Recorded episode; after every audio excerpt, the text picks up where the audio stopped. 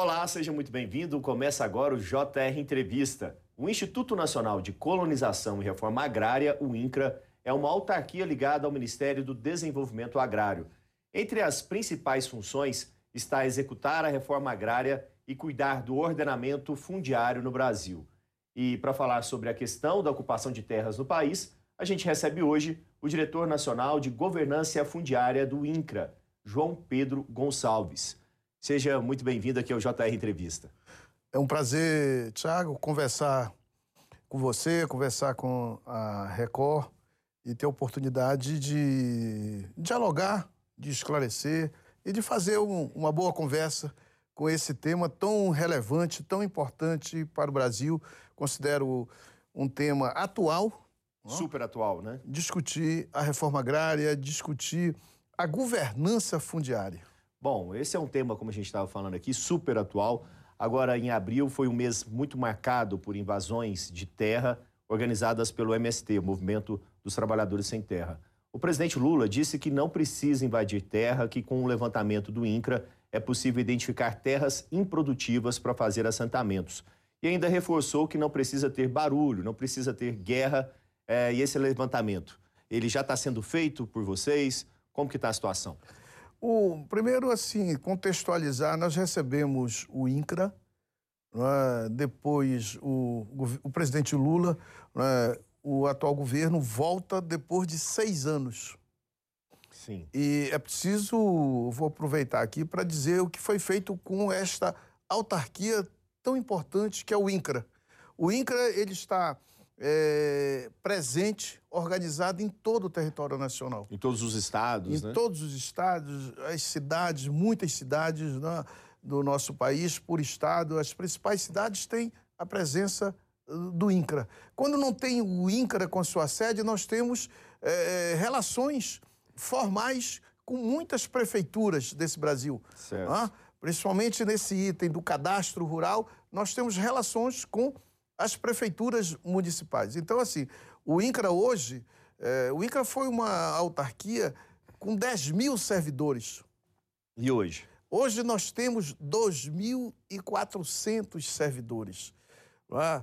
E a dinâmica, essa agenda fundiária, ela continua é, muito presente. Então, organizar a terra, destinar corretamente a terra, levar assistência técnica né, para os nossos assentamentos, tem um número expressivo de assentamentos em todo o Brasil. Nós temos aí aproximadamente é, 9 mil assentamentos né, por esse Brasil. É, então, assim, o INCRA está, foi muito prejudicado. Certo. O, que o que orçamento ah. do INCRA deste ano está em torno de 292 é, milhões. Ele Inclusive foi... para fazer... Tudo. Para pagar... E, desses 292, é, 190 milhões é para pessoal. Não é? Então, veja só, nós precisamos é, melhorar para fazer mais, é? fazer muito, é, fazer com qualidade, ter um outro orçamento. Esse orçamento deixado pelo governo passado, né, pelo governo Bolsonaro, foi um, um, um, orçamento muito ruim. E é o que vocês vão ter a oportunidade de fazer esse ano na discussão do orçamento. Mas eu gostaria de retornar um pouquinho à questão do levantamento que o presidente Lula falou sobre a questão de identificar as terras possíveis eh, de fazer a reforma agrária. Vocês já começaram a fazer, mesmo com esse Nós... número reduzido de profissionais que o senhor comentou? Nós estamos levantando isso. Ah, o presidente Lula anunciou, nós já, já estávamos, né? O presidente anunciou, é, do ponto de vista político, nós estamos trabalhando isso, né? é, buscando principalmente na, nas terras públicas, né? a Amazônia, né? você pega aí de Tocantins para cima, né? uma parte do Maranhão, nós temos aí nove estados com uma presença muito forte de terras públicas. Isso é mais fácil destinar à terra pública. Né? O Sudeste nós não temos, tem muito pouco, né? É, é raro a terra pública. Nós vamos ter que comprar. Né? Um, é isso. Uma linguagem bem didática. Fazer a reforma agrária, é, né? Pegar que, terras improdutivas, comprar, comprar então, e fazer os assentamentos. Então, nós, o INCRA está providenciando isso para fazer agora, é, neste ano de. Final de ano, nós estamos no meio do ano, fechar 2023, já com um percentual de áreas para destinar à reforma agrária. A gente estava falando logo no início do programa sobre a questão das invasões no mês de abril. É, um local que está tendo conflitos importantes é ali na região, ali na Bahia, na região de Porto Seguro. Isso. Né? Você tem os índios pataxós ali também, né? Que reivindicam muitas áreas ali. Como vocês estão acompanhando aquela situação? Olha, a, a terra indígena, vamos chamar assim, é uma terra é, diferenciada dessa da reforma agrária. Né? A terra indígena é usufruto dos povos indígenas. Ela não é uma propriedade é, de uma liderança indígena, é do coletivo, é daquele povo. É o povo, o povo Pataxó está ali no sul, é, sul da, da, Bahia. Bahia né? É bom olhar ali com uma população originária. Os uhum. portugueses chegaram ali e já estavam lá. Né? Então, assim, e vem sofrendo pressão por conta do mercado de terra, né? Do turismo, uh, né? O que é turismo, é né? Vem pressionando isso. Nós temos, a nossa Constituição garante as duas coisas. Garante a reforma agrária, garante a desapropriação. Né? Se a terra não cumpre o seu papel social, sua função, né? o INCRA pode, tem legalidade para isso, a Constituição prevê isso, como prevê a, a, o reconhecimento histórico, antropológico das terras indígenas. Né? Quilombo também entra, e o INCRA é, tem responsabilidade né, de regularizar os quilombos no Brasil. E daqui a pouco a gente, inclusive, vai falar sobre essa questão de regularização dos, das terras quilombolas, né? Isso. É, agora, só falar um pouquinho sobre a questão dos assentamentos e depois do título de propriedade para os assentados. Como que funciona esse processo? O, toda a propriedade... O título definitivo, né? É, toda a propriedade, o INCRA trabalha e nós temos essa, essa missão, né, esse olhar de regularizar as terras, de dar o documento da terra. Né? Isso abre perspectivas né? É... de financiamento, de por financiamento, exemplo. né? e, e dá consistência na regularização é, da terra. Então, assim, é, o INCRA regulariza as terras dos assentamentos. O INCRA tem papel fundamental para regularizar, titular a terra, dar o título definitivo né, das terras fora de assentamento. Então, nós temos essa, essa missão né, de regularizar, de reconhecer, né, de finaliza isso com em cartório, né? tem uma agenda depois do documento da terra. É evidente que você tem que ter obrigações, né? um título na mão é, de um proprietário, de um agricultor, ele tem é, que hora responder, que ele é o verdadeiro dono, é, né? Mas ele tem que responder como aquilo ali é terra pública. Uhum. Ele tem que responder, por exemplo, nós temos uma cláusula resolutiva que está lá escrito eh, no documento, certo. no verso do documento, você não pode vender, negociar aquela propriedade durante 10 anos. Não faria sentido, né? A gente pagar pela terra e a pessoa. E a pessoa negociar. Verdade. Imediatamente.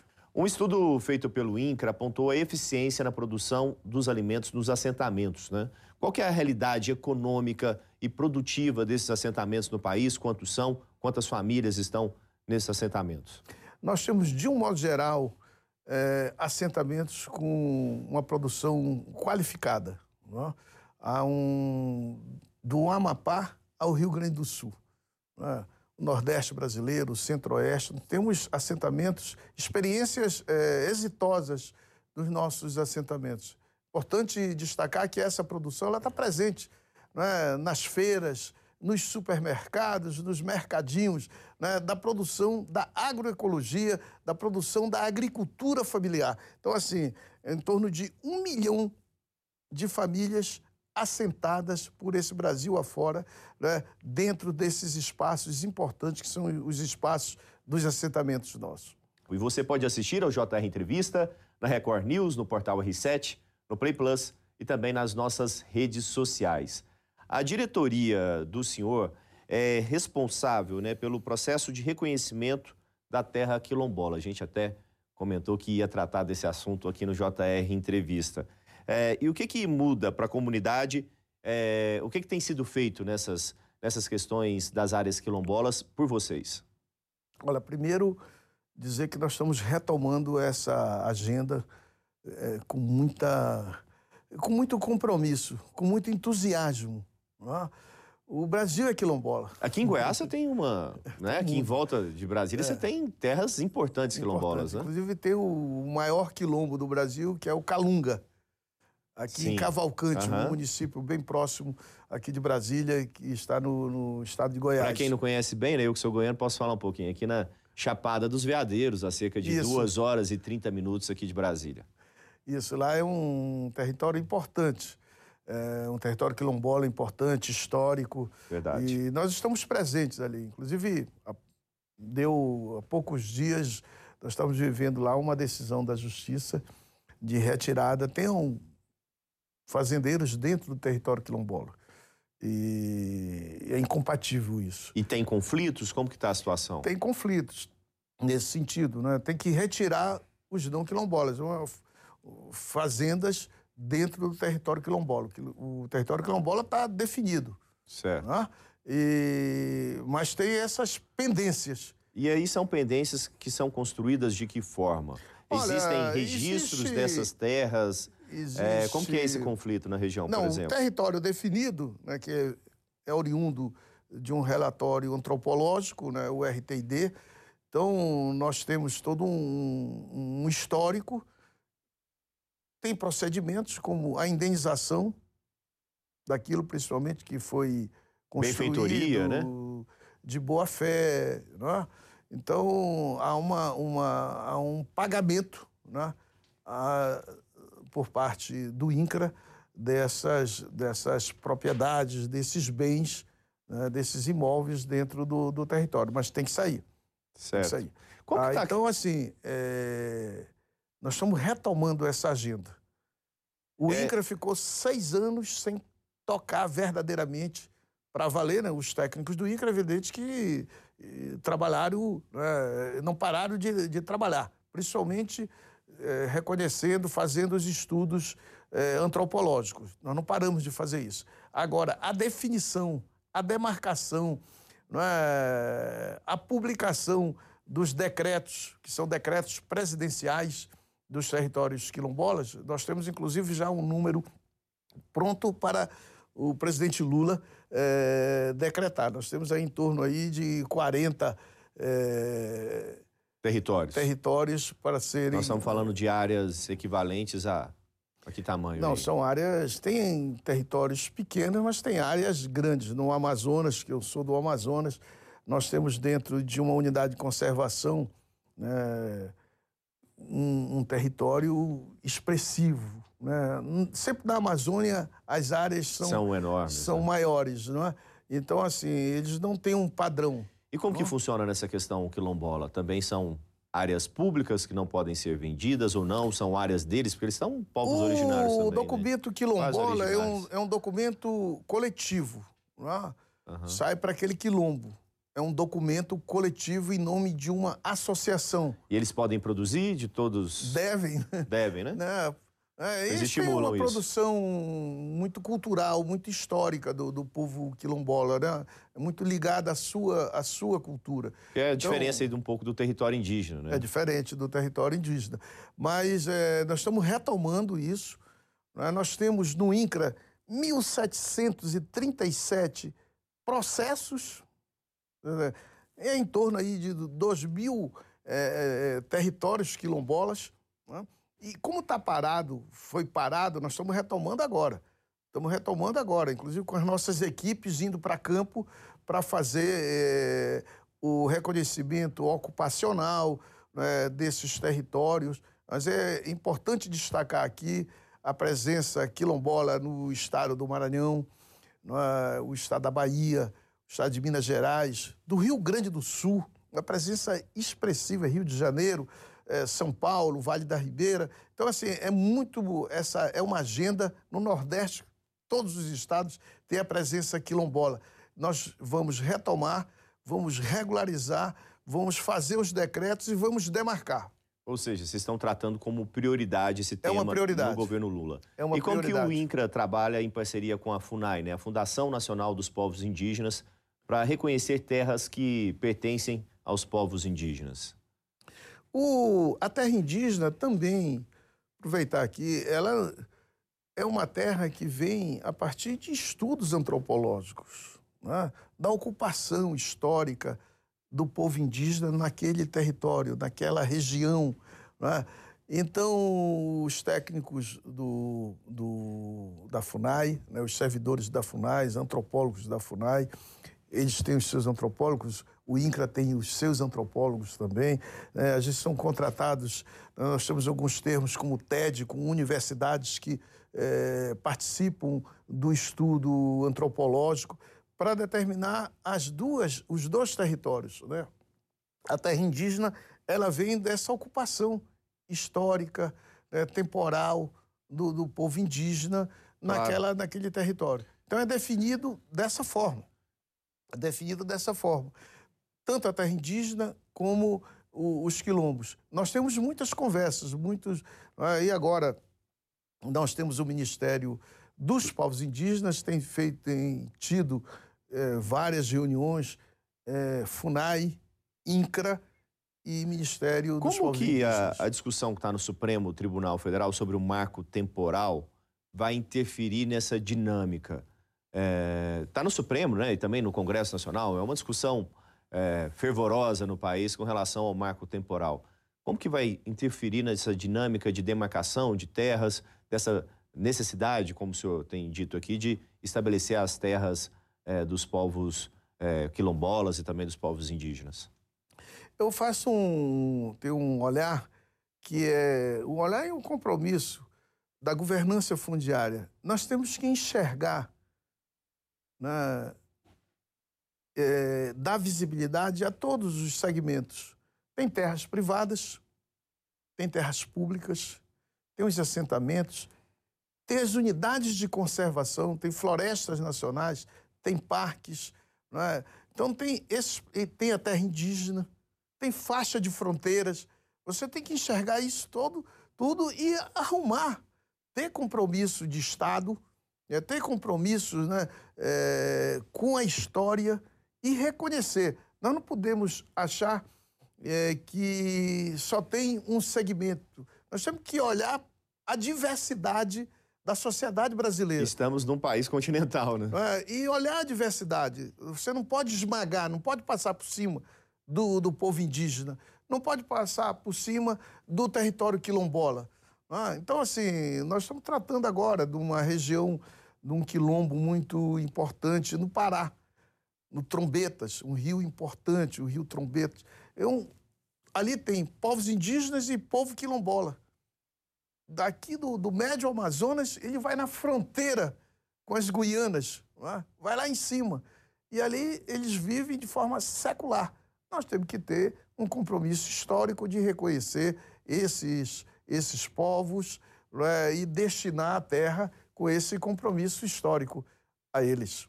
Tá certo, papo muito interessante, mas a gente vai fazer um rápido intervalo e na volta a gente fala sobre a agricultura familiar. Continue com a gente. Estamos de volta com JR Entrevista. Aqui com a gente o diretor nacional fundiário do INCRA, João Pedro Gonçalves. O senhor já disse que a reforma agrária no século XXI é com a floresta em pé, ou seja, sem a necessidade né, de fazer uh, a derrubada né, da vegetação nativa. Explica isso para a gente, por favor. Uh, como o... que seria esse conceito? O debate ambiental é um debate... Atual demais, né? É, internacional. o Brasil é um, é um país que, que é uma referência com a sua densa floresta tropical. Então, é, ocupar o, os biomas, eu quero destacar aqui dois biomas importantes: o cerrado e o bioma amazônico, né, da floresta amazônica. Nós precisamos fazer reforma agrária é, com o debate ambiental presente. Então, eu tenho dito aqui: agora o desafio do INCRA é fazer reforma agrária com a floresta em pé. Ah. É que no Cerrado a, a, fronteira agrícola já avançou bastante. Né? Bastante. Né? Eu tenho minha, minhas preocupações uhum. com, com relação a isso.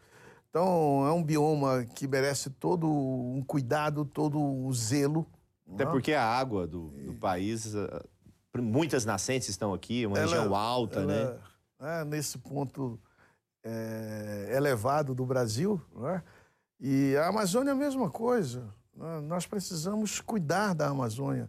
Não pode ser. O sul do, do estado do Amazonas vem sofrendo né, o, o, impacto dessa pressão da monocultura né, na direção da floresta. E aquela região do sul do Amazonas, ali nasce né, os grandes rios. Nós temos, pelo menos, o rio Purus. ali está o quê? Soja ou agropecuária?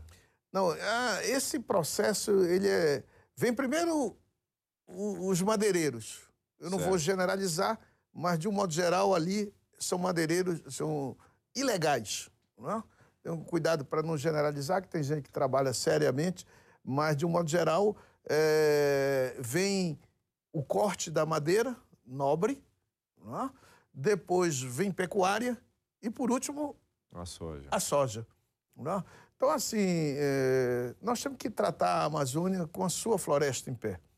Então, esse é o de, desafio. Nós podemos ter modalidades como o projeto agroextrativista, né? o PDS, o Plano de Desenvolvimento Sustentável. Né? Então, nós pode combinar é? manejos florestais, pode combinar né, a presença humana, a presença das populações tradicionais. Né? É extremamente equivocado olhar a floresta sem as populações tradicionais. Bom, a gente prometeu falar sobre agricultura familiar, nosso tempo está acabando. De acordo com o mais recente censo agropecuário, 77% dos estabelecimentos agrícolas né, no país foram classificados como de agricultura familiar, responsável pela renda de 40% da população economicamente ativa, ou seja, enorme, né? O é, que, que o, vocês têm feito é, nessa área da agricultura familiar, por favor? Nós estamos retomando com um item importante para garantir a produtividade e com qualidade, é? é a assistência técnica, a Anater. Então, a Conab, são instituições que combinam é? qualidade, preço e produção em escala, né? produção alta. Então, os nossos assentamentos, nós temos. É, alguém pode dizer, não, não, não são 100%. É verdade. Tem assentamentos maltratados que foram, ah, sim, esses últimos anos principalmente, sem assistência técnica, sem a presença de instituições que podem e devem contribuir né, com a qualidade dos alimentos, mas esse é um esforço que nós estamos retomando de ter assistência técnica, de ter moradia digna nos nossos assentamentos, para dar essa qualidade na produção. Olha que tem coisas bonitas que você vê nas suas cidades, nas, nas suas feiras, nos supermercados, oriundos, produzidos pela agricultura familiar. Aí é que entra o Embrapa. Seu João Pedro, muito obrigado pela presença aqui no JR Entrevista.